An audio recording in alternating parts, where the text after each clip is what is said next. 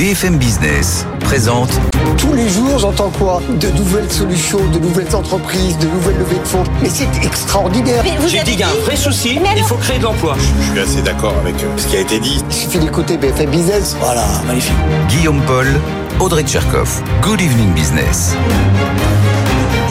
Allez, 19h, la deuxième heure de Good Evening Business, c'est la rentrée avec Audrey Tcherkov. Rebonsoir Audrey. Rebonsoir Guillaume et rebonsoir à tous. Sommes à la rêve toujours avec un temps un petit, un petit peu aléatoire, mais qui a, Mitigé. qui a son charme finalement. Ouais, le grand l'image de- de l'économie française. Absolument, tout à fait ça. Oui, à l'issue d'une journée qui a été euh, l'occasion de- d'observer une grande explication de texte entre le patronat et le gouvernement, notamment sur les questions de fiscalité. Nous continuons de mener une politique pro-business, disait Elisabeth Borne. On va débriefer tout ça, bien sûr, dans un instant, face à un patronat un petit peu émoussé, hein, évidemment, aujourd'hui. Oui, un patronat, je dirais même inquiet, hein, euh, notamment par le décalage de la suppression totale de la CVAE, un peu de production euh, qui était important évidemment pour les entreprises. On va en parler dans un instant avec Thomas Asportas et puis on va prendre évidemment le pouls toute la soirée avec différents chefs d'entreprise, avec différents intervenants. Euh, Voit-il un cap se dessiner de la part notamment du gouvernement pour les prochaines années? Patron de Covea, hein, Thierry Ouais. de Rest, qui sera avec nous tout à l'heure à 18h30 pour en parler. Et puis, on a une rentrée sociale en attendant qui se prépare. hein. Les syndicats sont déjà sur le pont. C'est le spécialiste des relations sociales Raymond Soubi qui sera avec nous dans un quart d'heure pour en parler sur BFM Business. Tout ça, plus bien d'autres choses. On est ensemble évidemment jusqu'à 20h. Sur... C'est parti. Retrouvez BFM Business à la radio dans les grandes villes de France. Et partout dans le monde, en live ou en podcast sur bfmbusiness.com. Good evening business, le journal.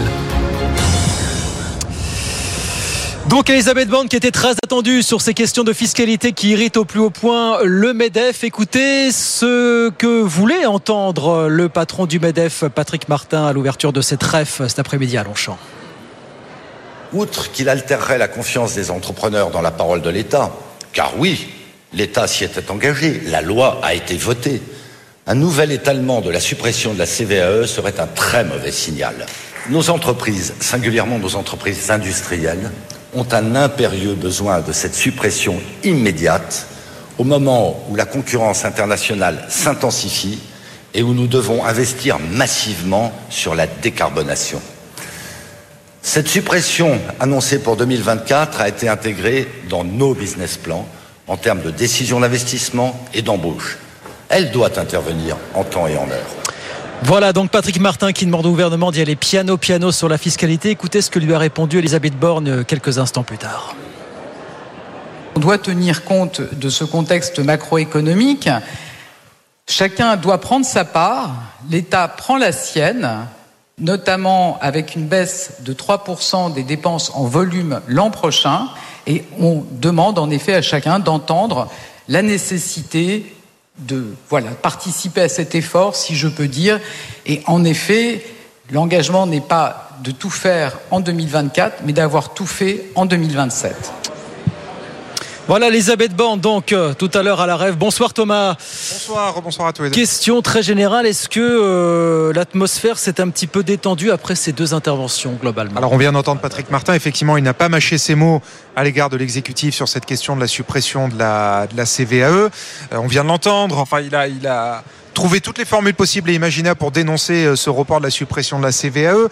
Un nouvel étalement de sa suppression serait un très mauvais signal. Madame la Première ministre, nos intérêts sont convergents, nous vous faisons confiance, donc il en appelle à la confiance de l'exécutif. Madame la Première ministre, je vous conjure de ne pas altérer la confiance entre l'État et les décideurs économiques. J'ai pas chronométré, mais euh, Patrick Martin a consacré de très longues minutes à cette question euh, du maintien de la politique de l'offre et des engagements de l'État sur cette question de la disparition de la CVAE. Qui sait, pour espérer peut-être décrocher in extremis un revirement du gouvernement euh, sur euh, donc la suppression définitive de la CVAE l'année prochaine. Euh, et le tout, on l'a entendu, hein, avec un ton très solennel, très ferme, très grave. Euh, on sent clairement ici qu'on a touché à une corde sensible euh, au sein des instances du MEDEF et plus globalement au sein des chefs d'entreprise, parce que la CVAE, ça concerne vraiment toutes les entreprises, les petites comme les grandes. hein. Oui, mais quand sensible, mais à l'issue de ces, ces- ces allocutions, est-ce qu'on a des patrons rassurés dans l'ensemble, Thomas, aujourd'hui? Alors déjà une chose, euh, parce que c'était tout l'enjeu effectivement de l'exécutif, on a eu un message du président de la République, un message vidéo enregistré de dernière minute du président de la République. On a eu Elisabeth Borne qui est venue non seulement dans les travées de la REF, mais ici sur le plateau de BFM Business pour répondre à Edwige Chevrillon. Et demain, en fin de matinée, c'est Bruno Le Maire. Donc on a vraiment le plus haut sommet de l'État qui se déplace pour tenter euh, d'éteindre cette grogne et ces inquiétudes des patrons. Donc on voit bien qu'on prend le sujet au sérieux. Ensuite, ce qu'Elisabeth Borne a dit sur le fond, c'est euh, que la CVAE, effectivement, ça va prendre plus de temps que prévu pour euh, disparaître des radars, mais que si euh, les pouvoirs publics ont les moyens de le faire avant 2027, alors le gouvernement ne se gênera pas pour le faire. Donc ça, c'est quand même une petite ouverture qui est faite au patron. C'est-à-dire que ce sera peut-être finalement en 2026 si ça se rétablit euh, sur le, le côté euh, finances publiques. Donc ça, c'est quand même un début d'ouverture sur les, les, chefs d'entreprise. Et puis sur les, les autres motifs d'inquiétude qui ont fleuri ces dernières semaines, par exemple sur les allègements de charges, sur les hauts salaires, au-delà de 2,5 SMIC, il était question peut-être que le gouvernement les abandonne. Ouais. Là aussi, pour boucler le budget. Finalement, il n'en est plus question. Mmh. Sur la question des arrêts maladie, qui oui. sont en partie financé par les entreprises du quatrième au septième jour, pour être précis. Là aussi, pour boucler le budget de la Sécu, il était éventuellement question que euh, les entreprises soient mises à contribution. Bruno Le Maire a beaucoup poussé pour. Hein. Là aussi, globalement, le sujet, enfin visiblement, le sujet est enterré. Donc, la première ministre a quand même désamorcé beaucoup de bombes et euh, au-delà euh, de, de, ce report de calendrier de la CVAE, globalement, on a senti que plus le temps a passé mmh. dans cette explication de texte entre guillemets entre Patrick Martin et euh, Elisabeth Borne, plus le ton et l'atmosphère quand mmh. même s'est détendue, le ton est retombé, les sourires sont, sont revenus. Il n'y a pas eu de standing ovation, mais enfin, l'air était un peu plus respirable. Oui, oui, absolument. C'est vrai, vrai. qu'Elisabeth Borne a été applaudie, contrairement à l'année dernière où c'était un peu plus rock'n'roll pour elle, je dirais. Donc le message est clair, Thomas. Aucun impôt à l'égard des entreprises ne sera augmenté durant les quatre prochaines années. C'est ce qu'elle a dit, elle a été applaudie à cette occasion. Oui, oui, effectivement, ça n'a pas été un, un, triomphe, mais à la fin des fins, l'un comme l'autre disait bon. la même chose. Oui. Il faut continuer avec le travail, le plein emploi, euh, la politique de l'offre et la réindustrialisation. À la fin des fins, sur les, les grandes lignes et le cap, ils se retrouvaient. Donc euh, tout le monde la, la, quand même l'attention est retombée d'un cran. Voilà, donc c'était Elisabeth Borne qui a parlé la dernière. Alors qu'en a pensé Patrick Martin, qui n'a pas pu s'exprimer après, bah ça on le saura demain matin, puisque Patrick Martin, le patron du BDF, sera l'invité de Good Evening, Good Morning, Good morning. Business. Good morning Business. C'est demain matin avec Christophe Jacubizine et Laure Closier à 8h15 bien sûr sur, sur BFM Business. On avait dit qu'on allait entendre beaucoup de patrons sur ces sujets de fiscalité. Écoutez, euh, réaction sur ce débat la fiscalité. Estelle Brachlianoff, la directrice générale de Veolia, qui était ce midi sur, euh, sur BFM Business. Écoutez son analyse. Les entreprises font face à un certain nombre de défis euh, en France, en Europe ou, dans le monde. Euh, et la transformation écologique, c'est pas un choix.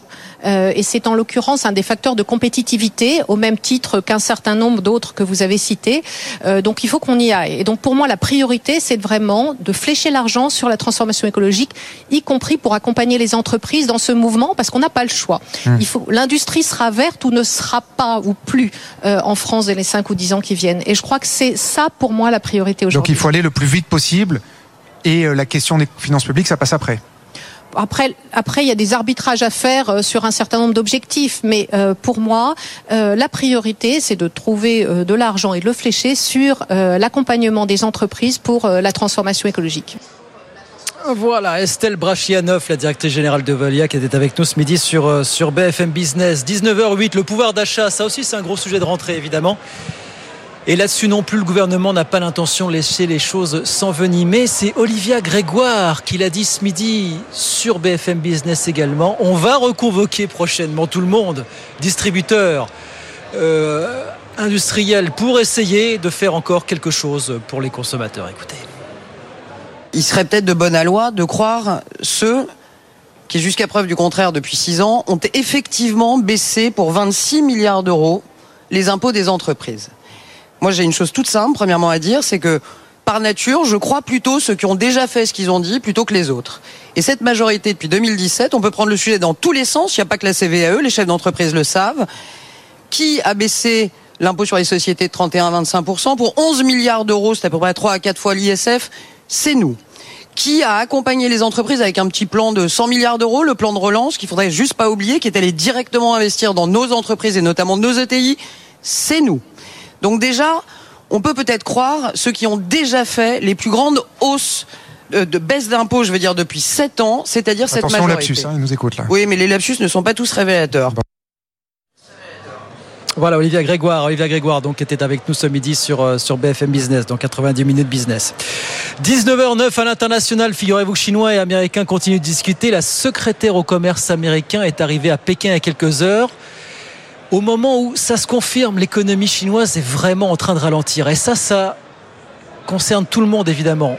les Américains qui, pas plus que les autres, n'ont l'intention de voir les choses s'envenimer. Valentin Gris nous raconte ça.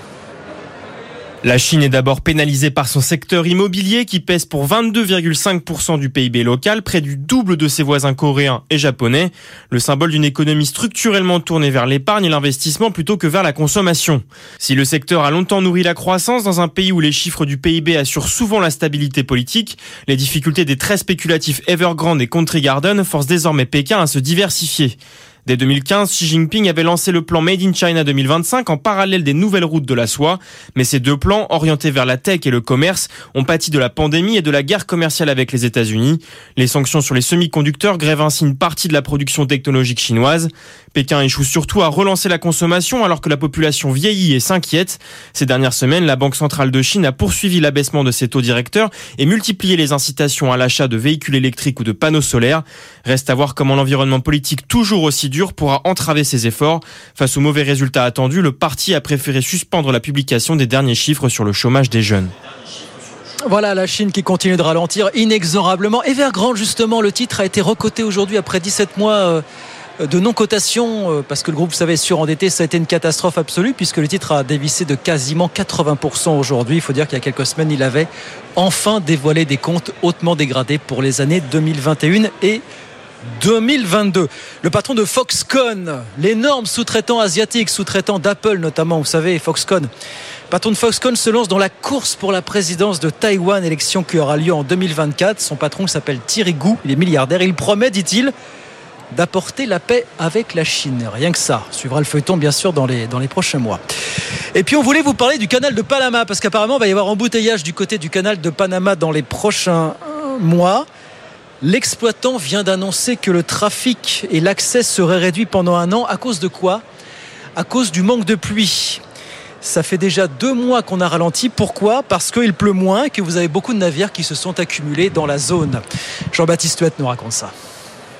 200 millions de tonnes d'eau douce sont nécessaires pour faire passer chaque navire dans le canal de Panama. De l'eau puisée dans les lacs voisins de Gatun et Alajuela, autant dire que les pluies valent de l'or. Seulement, depuis plusieurs mois, le changement climatique est à l'œuvre plus de pluie.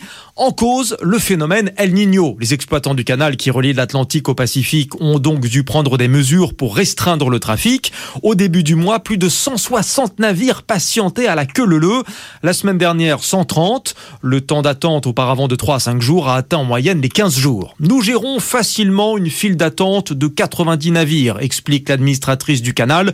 Mais 130 ou 140, cela nous pose des problèmes et entraîne des retards.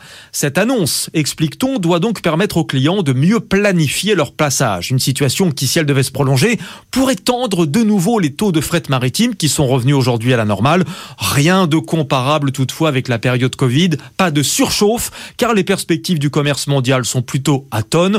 D'autant plus que ces restrictions d'accès pourraient être levées cet automne si des pluies abondantes étaient observées. Voilà Jean-Baptiste Huette, accès limité au canal de Panama pendant quelques mois. 19h13, on va sur les marchés tout de suite sur BFM Business. Je vous rappelle la clôture à la Bourse de Paris, clôture en forte hausse ce soir pour l'indice parisien qui a grappillé 1,32% à la clôture, 7324 points. On regarde ce qui se passe du côté de Wall Street à mi-séance. On est en hausse aussi, mais beaucoup moins finalement. Le Dow Jones qui progresse en ce moment de 0,68%, 34 581 points. Et puis l'indice Nasdaq de son côté qui grappille également un petit peu terrain, plus 0,7%, 13 687 points. 19h14, rentrée sociale ici au MEDEF, mais rentrée sociale qui s'annonce souleuse.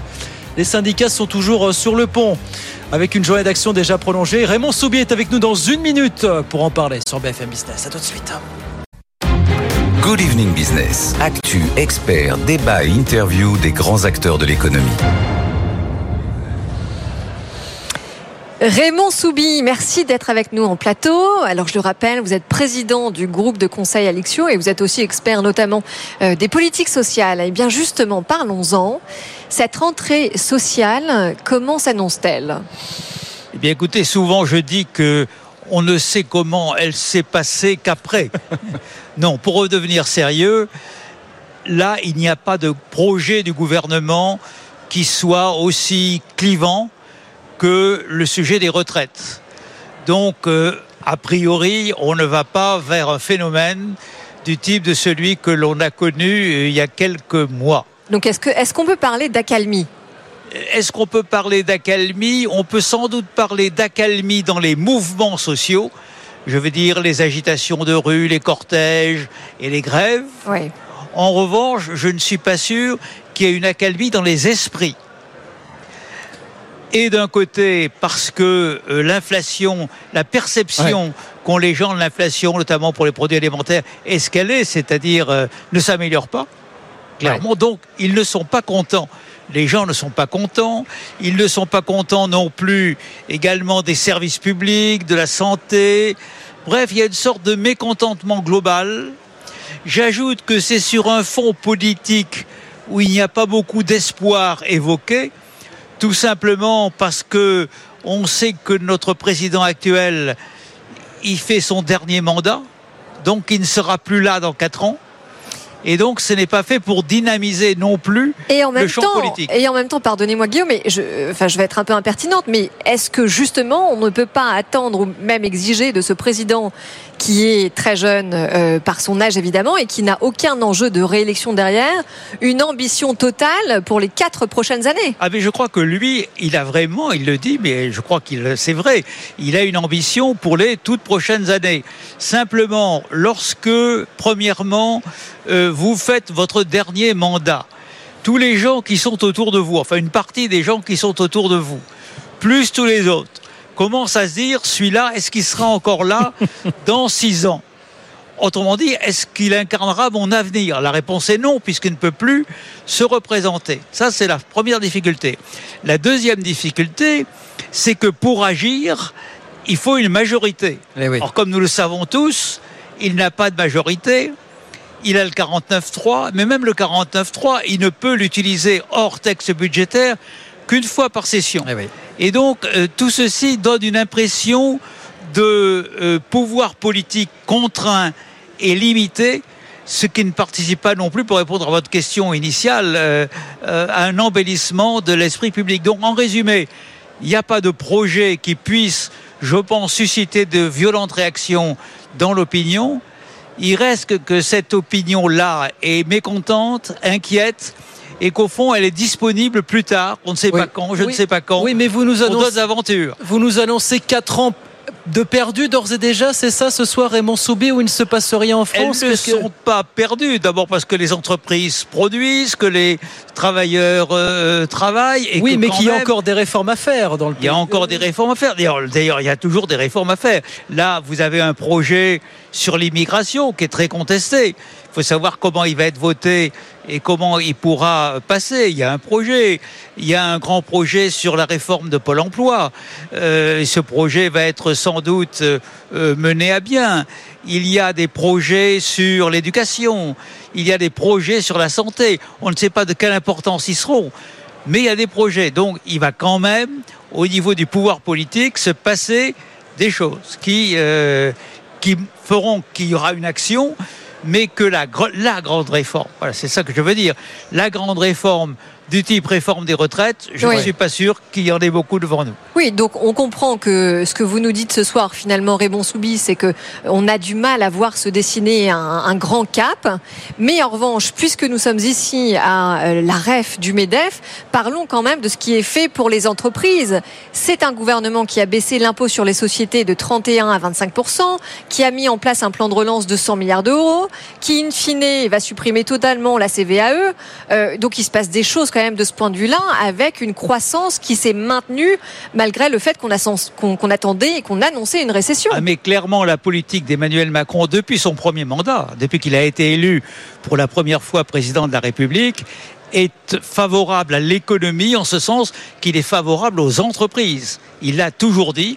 Il a pris les mesures fiscales qui n'étaient pas faciles à prendre, celles que vous avez indiquées, la flat tax, qui n'était pas non plus la taxe sur les produits financiers, Oui. forfait- forfaitaire à 30%, qui n'était pas non plus euh, euh, facile à prendre. Il a pris une série de mesures sur le travail par les ordonnances au début du premier euh, quinquennat qui n'est pas facile à apprendre. Donc, il est, il est, il est, comme on dit en bon français, business friendly.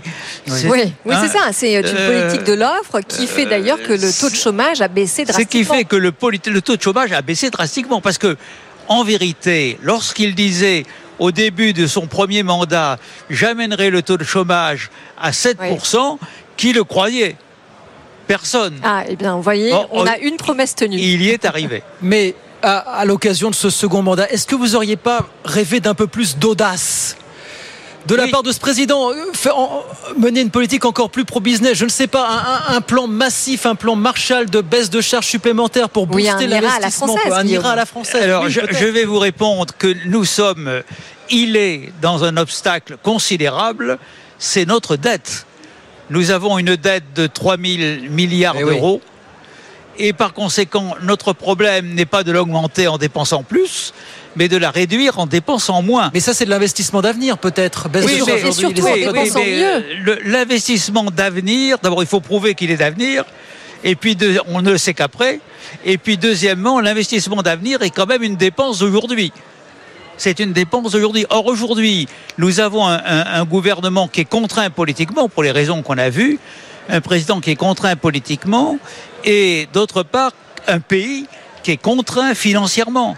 Parce qu'aujourd'hui, au point où nous en sommes, si nous continuons à augmenter notre dette, un jour, nous n'aurons plus euh, la confiance des marchés internationaux pour la refinancer, cette dette. Et alors ce sera un drame, ce serait un drame épouvantable. Donc le gouvernement a des marges de manœuvre, c'est ça que je veux dire. Mais alors justement, qu'est-ce qu'il faudrait faire, Raymond Soubi?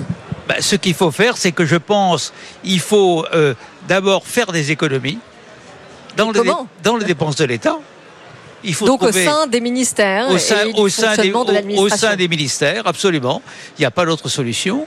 Sinon, nous allons être entraînés dans un processus qui risque à terme d'être, qui est déjà et qui risque à terme d'être euh, encore plus dangereux. Et cette contrainte financière-là, outre la contrainte politique que j'avais tout à l'heure, ça limite quand même vraiment les actions du président. Vous ne pouvez pas être un président qui fait de superbes déclarations le lundi pour reconnaître le vendredi qu'il n'en a pas les moyens, ni politiques, ni financiers. Mais ça, c'est, ça renvoie à un débat qui n'est pas nouveau, qui est aussi la, la grande réforme absente du logiciel d'Emmanuel Macron depuis sa première élection, c'est la réforme de l'État, tout simplement, Raymond Soubi. Il n'en était pas question dans son programme en 2017, pas plus aujourd'hui finalement. Non, non, c'est vrai, il y, a, un point sur la réforme de l'État. Euh, il a réformé un certain nombre de sujets sur la, suppression de l'ENA, fait tout ce qu'on connaît, mais il n'y a pas de réforme profonde de l'État. Euh, si vous me permettez, étant moi-même un ancien fonctionnaire, je vais vous dire qu'il euh, n'y a rien de plus difficile il n'y a rien de plus facile que d'en parler, ce que nous faisons tous les deux, mais il n'y a rien de plus difficile que de la faire. Parce que la réforme de l'État, c'est d'une part des fonctionnaires qui sont concernés, et les fonctionnaires risquent de ne pas être contents. Oui. Bon. Et ce sont d'autre part des administrés qui risquent aussi de ne pas être contents, parce qu'on réduit leurs services, on supprime leurs services. Donc, la réforme de l'État, il faut la faire, et c'est le pire moment pour la faire, puisque justement, nous avons tous ces problèmes dans l'État, de moyens quasiment aussi, dans le domaine de la santé, enfin dans tous les domaines que vous connaissez. Donc ce que vous nous dites, c'est que pour la faire, cette réforme de l'État, eh bien, il faut plus que jamais du courage. Il faut du courage et il faut une majorité. Il faut pour bien, pour bien, pour réussir, euh, si vous me permettez euh, de donner des conseils non éclairés, euh, il faut, pour réussir une volonté politique, je crois qu'Emmanuel Macron l'a, cette volonté politique. Il faut, deux, avoir les moyens politiques, c'est-à-dire la majorité, pour la faire adopter par les instances législatives. Et troisièmement, pour ce qui coûte, et beaucoup de choses coûtent, et coûtent énormément, il faut des moyens. Or, il n'y a plus de moyens, et, et l'heure est, est, plutôt, comme je le disais, à la maîtrise, à la dépense qu'à la dépense elle-même. Ce que vous nous dites entre les lignes, c'est euh, s'il veut, s'il veut agir, s'il veut agir, 5 ans de la sorte avec une absence de majorité, c'est pas tenable. Ça n'est pas tenable. je ne dirais pas que ce n'est pas tenable. Je dirais que c'est très difficile. Donc il va falloir aller chercher des soutiens, notamment à droite. Et notamment, il faut qu'il trouve des soutiens. Et les soutiens Je ne crois pas qu'il les trouve vraiment à gauche, semble-t-il. Mais c'est bien pour ça que je parle de la droite. Euh, de la droite, il- le problème de la droite aujourd'hui, de la droite dont vous parlez, LR, etc., c'est que ils se disent eux aussi que c'est le dernier mandat d'Emmanuel Macron et que donc pour leur réélection future comme parlementaire euh, en 2027, ben, c'est pas lui qui aidera. Et que donc il ne faut pas être trop embarqué sur son navire. Donc on en revient toujours à la même chose, aux intérêts personnels qui passent avant l'intérêt Donc on général. en revient souvent à l'intérêt personnel qui diront équilibre l'intérêt général. Dans, dans- dans la mesure où on vient de le dire, donc il ne peut pas se tourner du côté de l'Assemblée pour avoir les soutiens, c'est du côté des partenaires sociaux qu'il va devoir se tourner, Emmanuel Macron. On a bien entendu son discours aujourd'hui, il veut travailler avec confiance avec le patronat et avec les syndicats. Comment est-ce que vous jaugez aujourd'hui le rapport de force avec les syndicats? Est-ce que vous diriez que les choses se sont un petit peu apaisées depuis l'épisode des retraites? Oh, On voit écoute- qu'une journée d'action est déjà programmée hein, pour octobre prochain. euh, Oui, avec les enfin, je dirais, tous les ans, il y a une journée rituelle qui est programmée. en plus, elle est programmée dans les autres pays d'Europe, donc. oui, c'est au niveau européen, C'est voilà. c'est un peu, euh, c'est un peu, euh, pardon, c'est un peu formel. C'est un signe, mais c'est un peu formel. La question n'est pas de faire cette journée, de l'organiser. Tous les ans, elle est organisée. C'est de savoir si elle est suivie, suivie le jour même et suivie d'autres événements après. Et ça, on ne le saura. Comme... Mais comme c'est très bientôt, je ne crois pas qu'elle est, pour dire la vérité, enfin pour dire ce que je pense, pas la vérité, je ne suis pas sûr qu'elle ait un, un succès euh, ébouriffant. Elle peut avoir un succès honnête, Ouais. mais elle n'aura pas, je pense, de succès, euh, euh, de succès ébouriffant. Non, pour revenir à votre question, moi je crois que les partenaires sociaux, alors vous avez différentes sortes de partenaires sociaux. La CGT a une position pure et dure de non. Et Sophie Binet, qui n'avait pas toujours ses positions autrefois, aujourd'hui, Elle les a. elle a pris la tête de l'organisation, elle, elle les dit et, et fortement et, et- et- et vertement. Et c'est sa mission. Bon, les autres organisations, je crois qu'il est possible, en particulier la CFDT avec laquelle il y avait eu des problèmes, il est possible de renouer le dialogue simplement parce que la CFDT elle-même y a intérêt. Ce qui s'est passé, on l'oublie pour l'histoire des retraites, c'est que euh, euh, le secrétaire général de la CFDT avait dit qu'il ne voulait pas de réforme de report de la limite d'âge.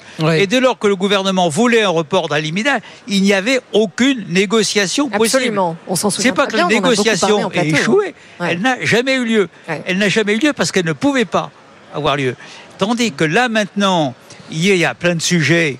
On, on a, ici même, on en parle cet après-midi, on en parlera demain.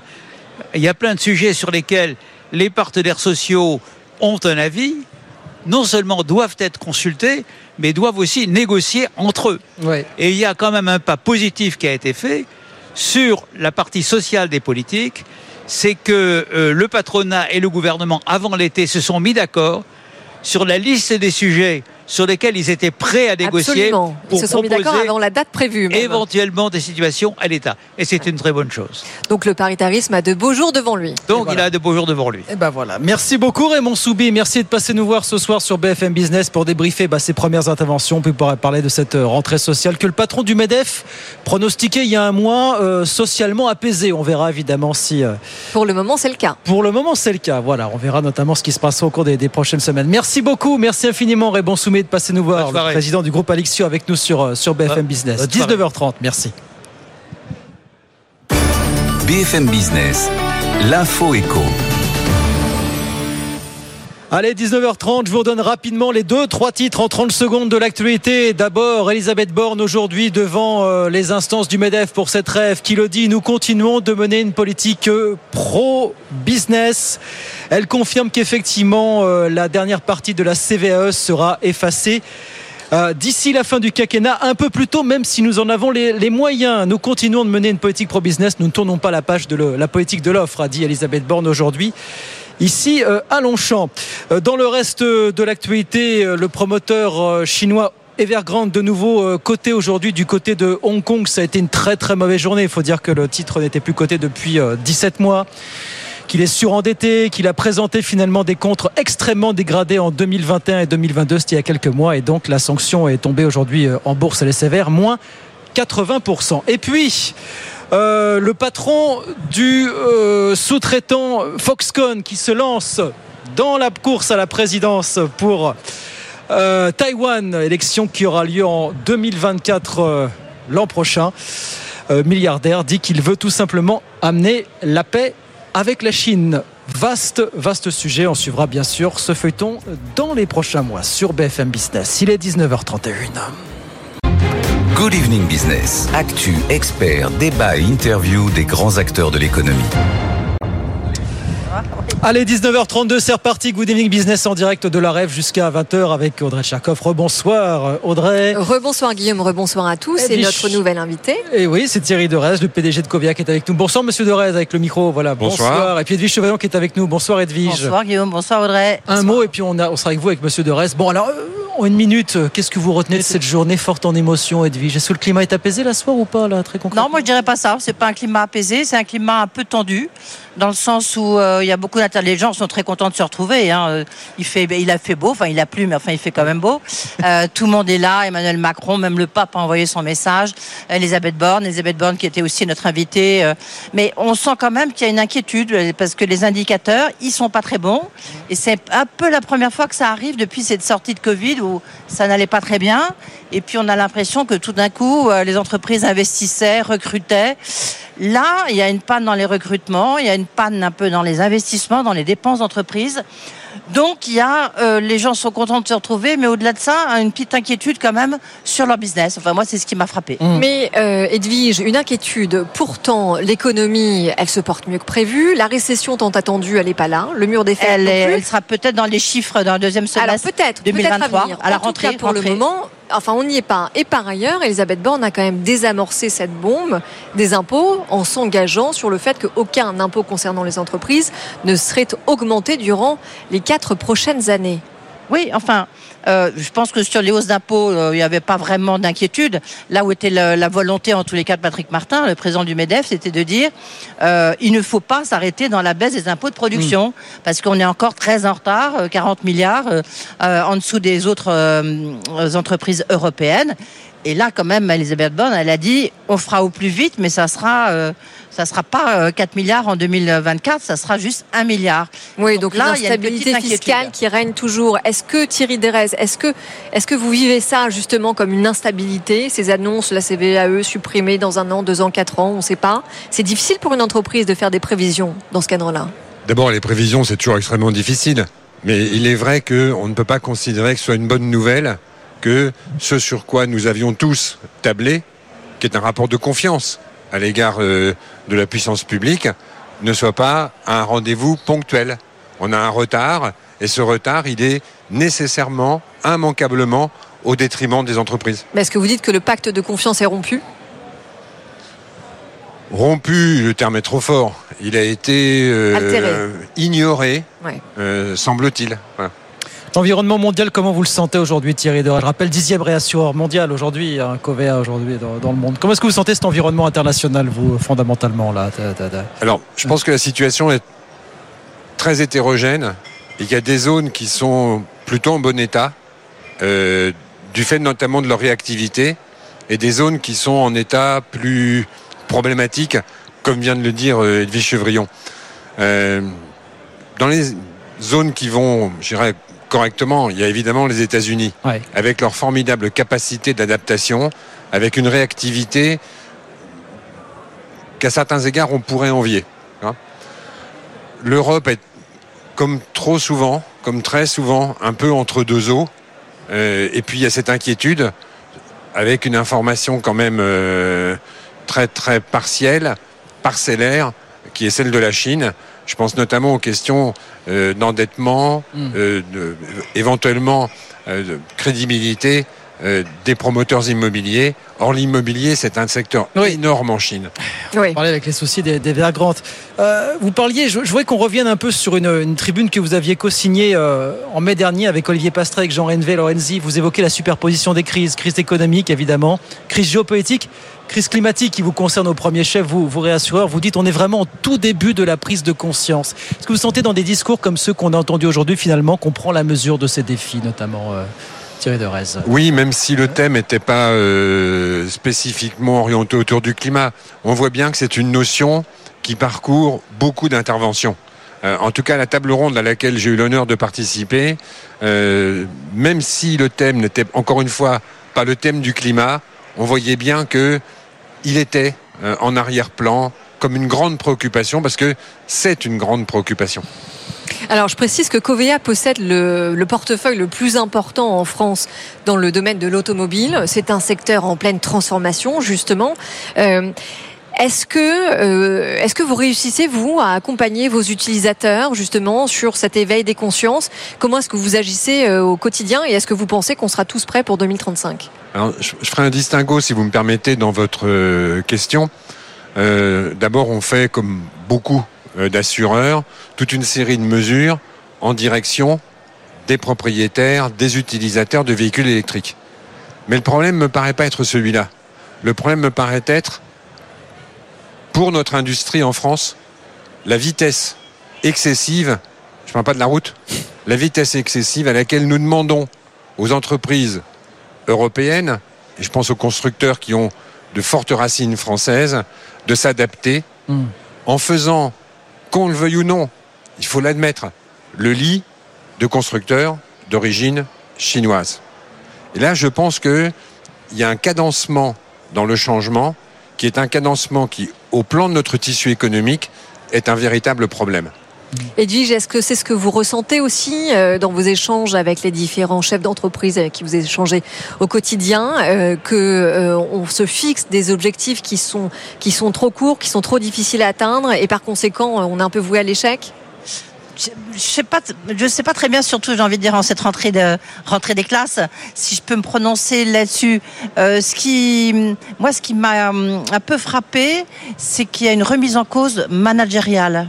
J'en parlais justement sur une table ronde autour euh, que j'animais autour du travail. Où est-ce que le travail, est-ce qu'il a un avenir? Avec Olivier Dussopt, Marie-Lise Léon, euh, Pierre-André Chalindar, euh, Raymond Soubi que vous avez reçu. Mmh. Et en fait, ce qu'il disait, c'est qu'il faut qu'on fixe d'autres objectifs euh, managériaux à nos troupes, parce que pour l'instant, on leur fixe le seul objectif qu'on leur donne, c'est les tableaux Excel. Et qu'aujourd'hui, les tableaux Excel, ça suffit pas. Il faut donner autre chose pour redonner un sens au travail. Euh, donc, oui, c'est une réponse un petit peu de, différente, mais je, je euh, je reprendrai l'expression de Pierre-André Chalindar, le patron de Saint-Gobain, qui disait euh, en fait, on n'y voit pas très clair, nous, les grands chefs d'entreprise. Je ne sais pas si vous pouvez dire la même chose. On n'y voit pas très clair. On n'a pas retrouvé nos marques. Et on a du mal à les retrouver. Thierry de voilà. euh, un peu, ouais, oui, vous, oui, Non, pas je- très, très clair aujourd'hui. Je confirme, si vous voulez.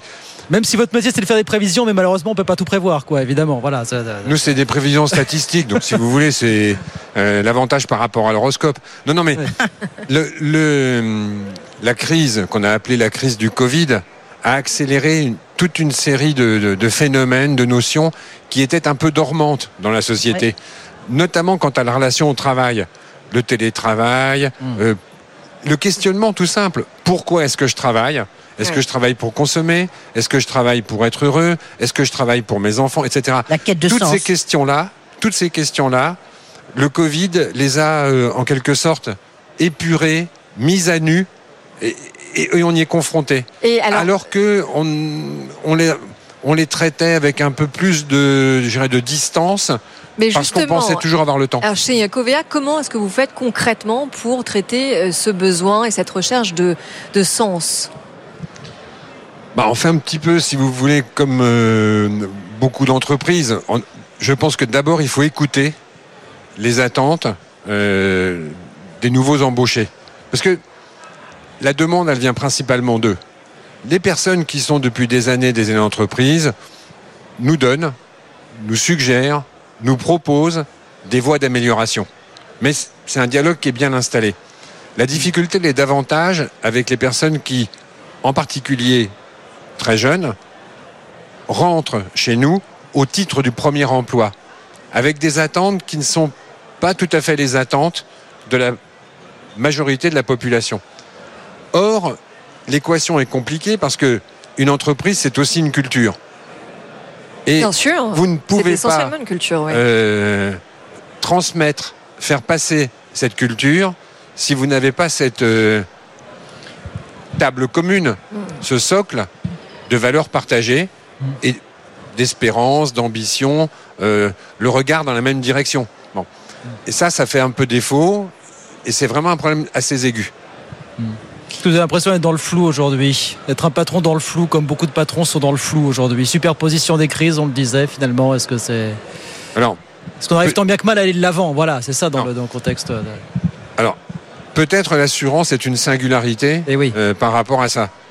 Elle est une singularité qui ne tient pas aux vertus des assureurs, mais qui tient à leur position dans la chaîne économique. Nous sommes, mécaniquement, c'est notre rôle, tout à fait à l'extrémité de la chaîne économique. Donc, quand une crise survient, nous ne sommes jamais les premiers touchés. En revanche, on est les derniers à en sortir, Ouais. etc., etc. Donc cette notion de flou, chez nous, elle est un petit peu plus euh, installée parce que nous sommes sur des modèles, des nombres, des prévisions qui sont des prévisions toujours totalement impersonnelles. Mais alors justement, parce que pour prolonger la question de Guillaume, euh, le flou dont on pourrait parler, c'est le réchauffement climatique. Parce que dans un monde à plus 2 degrés, à plus 3 degrés, est-ce que l'on sait assurer? Et, et juste si je puis me permettre pour prolonger la question, et les assureurs se sont euh, prononcés en disant on va arrêter d'assurer les risques climatiques si jamais les États ne prennent pas euh, leur part. Parce qu'ils sont de plus en plus coûteux. Absolument. Euh, Vous savez, l'assurance, il faut revenir à- aux fondamentaux. L'assurance n'est un outil pratique, utile, que pour autant que le capital à protéger le soit à un prix convenable. À partir du moment où on ne peut pas protéger le capital, les actifs, les biens, les maisons, les voitures, etc., à un prix qui est un prix raisonnable, acceptable par le corps social, on n'est plus dans l'assurance. C'est ça le message. Le message, ça ne veut pas dire qu'on ne peut pas assurer. On peut assurer. Mais il appartient à la collectivité, à la société, à tous les agents économiques, les particuliers, les entreprises, de déterminer quel est le bon seuil de coût de protection Mais est-ce que vous à l'égard de ce vous, capital. euh, euh, rebondissez sur ce que Edwige vient de, vient de dire? Est-ce que vous dites aussi qu'il faut que les pouvoirs publics et notamment les États euh, participent? Pas seulement les États. Tout Non, le mais les États aussi. Les États aussi. Mais tout le monde. C'est la responsabilité de tout le monde. Donc ça veut dire Les une augmentation États- du coût pour les assurés. Les, les États ne pourront pas, euh, sauf des États très autoritaires, et en- je ne souhaite pas y vivre, euh, imposer, contraindre, il ne le faut pas. Dans des pays démocratiques comme le nôtre, la- le devoir du citoyen, le devoir de chacun, c'est pénible, c'est fatigant, c'est embêtant, patati patata, c'est quand même de se prendre en main. Et les Notre entreprises liberté, notre liberté, c'est aussi de nous prendre en main, d'accepter certaines contraintes après les avoir discutées, après avoir réfléchi. Mais c'est pas les États tout seuls. Non, Ou alors, mais- on bascule Bien dans un autre monde Mais juste, un mot, un mot rapide sur les entreprises qui disent que les assureurs ne jouent pas le jeu et qui font des captives. Pour ou contre? Moi, je suis pour. Ah, je Non pas à pas. cette réponse. Non, non, je sais bien.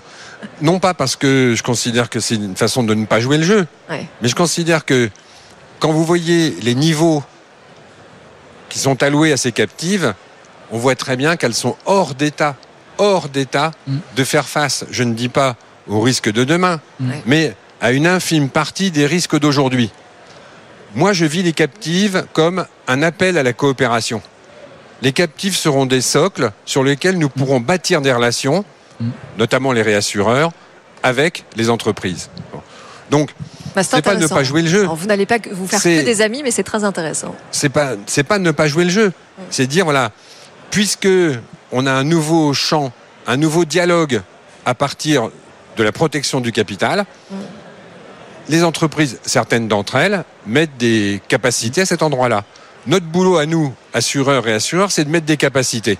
On va pouvoir euh, avoir un dialogue dont je suis convaincu qu'il sera constructif. Et ben voilà pour ces enjeux autour du réchauffement climatique et les défis pour votre, votre métier, celui de la, la réassurance. Merci beaucoup Thierry Derez, merci, Merci de passer voir le PDG de. Covea. Merci Edwige. Bon, merci. La rêve continue demain. Bruno Le Maire qui a parlé notamment en fin de matinée. Oui, c'est ça, 11h30. Ouais, ouais. euh, Conversation 11h30. avec notre confrère euh, François Langlais. Et là, on Donc, attend euh, évidemment. euh, À suivre de près. Histoire de, bah, de clôturer tous les messages des chefs d'entre des, des gouvernements, parce qu'il y a Emmanuel Macron qui a parlé, encore une fois, Elisabeth Borne, euh, ils sont tous là, hein. Olivier Dussopt, euh, Clément Beaune, et demain Bruno Le Maire, on verra Bon. si bah, peut-être qu'il revient aussi. La question de l'UNEDIC hein, dont vous n'avez pas parlé, Oui, ça oui. c'est un point ça, on va parler, mais on va en reparler demain soir, vous inquiétez pas, ça sera Voilà. effectivement de l'ordre. Bruno Point Le Maire, d'interrogation en effet sur l'UNEDIC. Et on sera avec nous, avec vous demain soir, euh, Edwige, bien sûr, pour, pour en parler. Marc sur Ferracci. Business. Marc Ferracci, Ouais. 18h15, hein, Ouais. voilà, sur les allègements de charges, là aussi, il y a un gros sujet, absolument. On sera ensemble. Merci Edwige, à demain. Merci beaucoup Thierry Dorez. Merci, bonsoir. 19h47 sur BFM Business. Carole Grandjean, euh, merci infiniment d'être avec nous. Merci à tous les deux pour votre invitation. Alors, vous êtes ministre délégué chargé euh, de l'enseignement et de la formation professionnelle. Vous avez fait votre rentrée aujourd'hui dans le cadre euh, d'une conférence de presse. Et alors, on est très heureux de vous avoir avec, euh, avec Guillaume, puisque, évidemment, on a une première question à vous poser sur euh, l'apprentissage, puisque le gouvernement a annoncé la couleur. euh, il va mettre la pédale douce sur les financements liés aux aides euh, à l'emploi, et dans le viseur, eh bien, il y a l'apprentissage. Donc, c'est ce dispositif qui permet à un jeune d'alterner formation dans l'entreprise et à l'école tout en étant rémunéré. C'est un dispositif qui marche très bien. Vous avez mis la gomme dessus à tel point que fin euh, 2022, eh bien, il y avait quasiment un million euh, de jeunes passés par l'apprentissage. C'est beaucoup puisque c'est quand même deux fois plus qu'en 2018. Véritable succès. Et puis on estime par ailleurs que euh, un tiers des créations de postes enregistrés en France sur les quatre dernières années sont liées à un contrat justement d'apprentissage. Pourquoi vouloir revenir sur quelque chose qui marche bien? Alors déjà, très clairement, nous sommes convaincus euh, de l'apprentissage et si nous avons multiplié par trois le nombre d'apprentis euh, en France euh, ces cinq dernières années, c'est bien parce que nous sommes convaincus que l'apprentissage a toute sa part à prendre dans les dispositifs de formation à l'égard des jeunes. Nous sommes aujourd'hui à 837 000 contrats d'apprentissage en 2022. Nous visons le million d'apprentis que, que vous évoquiez tout à l'heure avec cette idée que très clairement, il a agi pour lutter contre le chômage des jeunes. Or, c'est un des taux de chômage les plus importants. Donc, pour nous, un des enjeux les plus importants à destination euh, de la jeunesse. Je citerai également ce chiffre de 64 000 apprentis en lycée professionnel. Et donc, c'est dire que l'apprentissage se développe partout. Nous avons un système de financement, vous l'avez dit, qui est euh, euh, très soutien euh, au développement de l'apprentissage. Il y a aussi une aide aux employeurs de 6 000 euros qui est simple puisqu'elle est la même pour tous les âges, pour toutes les entreprises euh, et pour euh, euh, tous les diplômes. Donc il s'agit pour nous vraiment de simplifier euh, les démarches administratives pour les entreprises et simplifier la lisibilité euh, du dispositif. Et puis vous avez ce qu'on appelle le coût contrat, c'est-à-dire le financement du coût par apprentissage dans les centres de formation. Et c'est ce coût-là que nous sommes en train de réguler pour tendre au juste prix. Alors qu'est-ce que ça veut dire? Ça veut dire qu'en fait nous souhaitons euh, que ce coût contrat euh, soit versé et coût soit versé au même montant que la dépense réellement engagée par les entreprises. Vous voyez pas ça comme une coupe claire dans, dans les budgets, parce qu'on sait que l'époque étant ce qu'elle est, malheureusement, il y a des Ouais. coupes claires dans tous les budgets. Vous le voyez pas comme ça, vous, aujourd'hui Non, très clairement, aujourd'hui, euh, ce coût contrat, il est diminué dans les cas où le coût qui est versé est supérieur à la dépense réellement engagée par apprenti dans les centres de formation par apprentissage. Donc euh, vous n'allez pas diminuer les aides qui sont données directement aux entreprises sur le Absolument sujet de pas. l'apprentissage.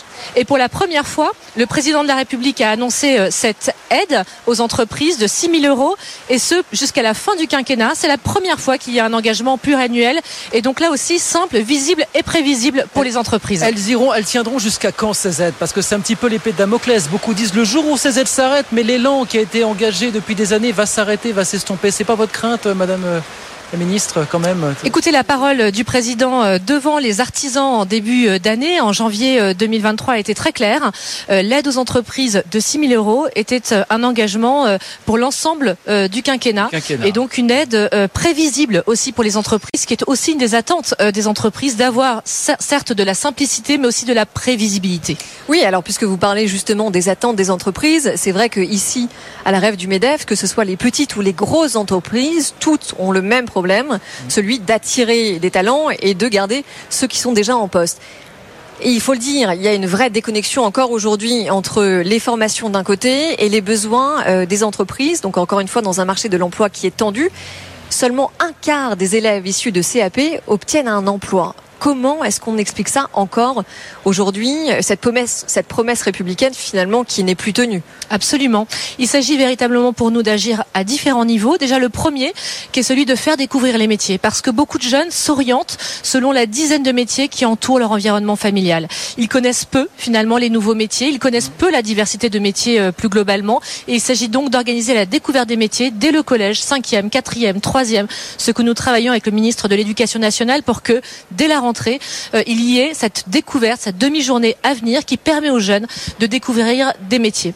Et puis autour de ça, on va travailler sur l'attractivité des métiers. C'est ce à quoi euh, concourent par exemple les World Skills, cette olympiade des métiers, cette compétition des métiers euh, de jeunes qui vient sur un des 69 métiers proposés dans le, le, cadre de ces compétitions, montrer tout le savoir-faire qu'ils ont. Et ça participe à l'image de la voie professionnelle, ça participe à montrer l'excellence des savoir-faire liés à ces formations. Et bien sûr, ça vient aussi permettre à certains jeunes de découvrir de nouvelles filières et de nouveaux métiers. Et puis on va travailler sur la réforme des lycées professionnels, cette réforme majeure, euh, parce que un tiers des lycéens passent en lycée professionnel. Et on le sait peu, c'est plus de 620 000 jeunes. C'était 621 000 jeunes l'année dernière, c'est 627 000 jeunes à cette rentrée-ci. C'est dire que le développement de la voie professionnelle, il est majeur. C'est demain 10 des 15 métiers qui recruteront le plus qui recrutent de la voie professionnelle. Mais cette voie, elle doit aussi mieux s'ajuster aux évolutions des métiers et donc créer de nouvelles voies de formation. Mais vous avez commencé à le dire, il y a encore un gros taux, des gros taux de décrochage aujourd'hui. Absolument. Mais c'est dû à quoi ça, fondamentalement Écoutez, c'est multifactoriel. C'est euh, déjà parce que cette orientation, elle est trop souvent subie. Euh, on est euh, sur une orientation de jeunes trop souvent liée au niveau scolaire. tu n'as pas le niveau pour aller en voie générale, donc tu vas aller en voie professionnelle. Et puis quand tu vas en voie professionnelle, ben, je ne sais pas trop bien quelles sont les voies professionnelles qui existent, donc je m'oriente comme je peux, mais souvent pas très bien. Euh, donc il y a un vrai sujet autour déjà de la découverte des métiers, et puis aussi de ne pas orienter en voie professionnelle parce que un niveau scolaire. C'est les idées reçues, qui, c'est les idées reçues qui perdurent, celles, que véhiculent encore les parents aujourd'hui, malheureusement. C'est ça aussi le, problème. Hein. C'est à la fois une idée euh, qui perdure, c'est aussi une réalité, c'est-à-dire qu'il y a aussi euh, des voies de formation qui doivent pouvoir être repensées au lycée professionnel, mmh. qui doivent maintenant être créées. Je pense au numérique, au développement euh, écologique euh, ou encore euh, mieux accompagner les transitions démographiques. On doit avoir aussi une promesse d'insertion professionnelle et le président de la République s'est engagé 100% d'insertion professionnelle. Vous savez, ça changera la donne. Si les jeunes trouvent un emploi à l'issue ou réussissent à poursuivre des études réussies, évidemment que les familles comme les jeunes auront envie de s'orienter en voie professionnelle. Mais bien sûr, il y a une promesse de diversité aussi, bien sûr, quand vous êtes installé sur ce plateau tout à l'heure vous êtes passé par la régie. Euh, on se disait l'importance justement de réussir à attirer les jeunes filles dans les filières plutôt techniques. Tout à fait. Aujourd'hui, qu'est-ce que vous faites pour réussir ce pari? Parce que vous avez quasiment 0% dans certaines filières de jeunes filles. Exactement. J'ai par exemple 0% de filles dans les filières d'énergie et 97% de filles dans les filières coiffure esthétique. Alors, j'ai rien contre ces filières, ni les unes ni les autres, mais ça représente bien les stéréotypes de genre qu'il peut y avoir autour des filières, des biais. Euh, et il nous faut aussi véritablement travailler sur cette découverte des métiers, sur l'orientation choisie vers des filières d'avenir, parce que là aussi, c'était essentiel que les filles soient aussi dans des filières qui se créent euh, et qui ouvriront demain des perspectives d'avenir euh, denses, puisque les questions d'énergie, les questions du numérique seront stratégiques demain, et on a besoin d'une juste représentativité des deux sexes dans chacune de ces filières-là. Est-ce qu'il, pardon le dire comme ça, est-ce qu'il faut faire un peu de tri dans, les formations aujourd'hui, dans, dans les qui sont proposées Est-ce qu'il faut faire aujourd'hui en 2023 comme on le faisait il y a encore 10-15 ans, autant de dactylo, autant de sténographie. Voilà ce qu'il faut revoir tout ça de fond en comble finalement. Pour... Alors rassurons-nous, hein, euh, le lycée professionnel a tout de même évolué ces dernières années. Il fait pas trop de dactylo, mais par contre, effectivement, on a énormément de filières tertiaires, des filières qui souvent ne répondent pas aux enjeux d'insertion professionnelle directe, ni même d'ailleurs à la poursuite d'études. Donc il s'agit pour moi d'engager une transformation de ce qu'on appelle l'offre de formation.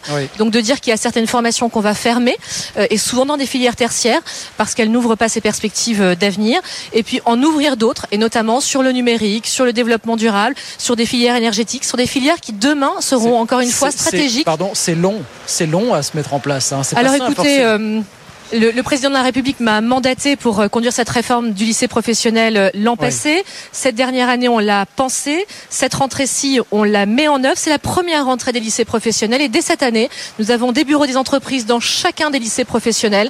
Nous avons la gratification des stages qui est mise en place. Nous avons un dispositif de lutte contre le décrochage qui s'appelle Ambition Emploi. C'est-à-dire que chacun des jeunes qui est diplômé euh, de cette dernière promotion de juin dernier et qui n'a pas de solution d'emploi ou d'études euh, pour la suite sera donc rappelé par le lycée euh, professionnel pour qu'on engage euh, de l'accompagnement vers soit de la poursuite d'études, soit de l'insertion professionnelle. Et puis on engage cette transformation de la carte des formations, donc de l'offre des formations, avec les recteurs dès cette rentrée pour commencer l'année prochaine, notamment avec des nouveaux dispositifs de Bac plus 1, c'est-à-dire des formations très courtes, professionnelles, en alternance, qui permettront à ces jeunes de gagner 20 points d'employabilité.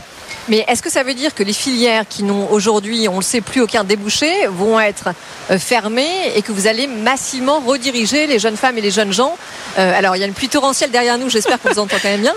Euh, que vous allez rediriger massivement euh, les étudiants vers ces filières d'avenir et notamment quel rôle va jouer l'intelligence artificielle dans tout ça? Alors très clairement, on a mis en place des outils de pilotage hein, qui viennent euh, référencer l'ensemble des formations et les taux d'insertion ainsi que les taux de poursuite d'études réussies. Certaines formations ouvrent des taux d'insertion ou de poursuite d'études de 10%, mmh. quand d'autres sont à 90% par exemple. Donc il s'agit évidemment d'agir principalement sur ceux qui ont un très faible taux de réussite pour les jeunes et de créer du coup une nouvelle offre.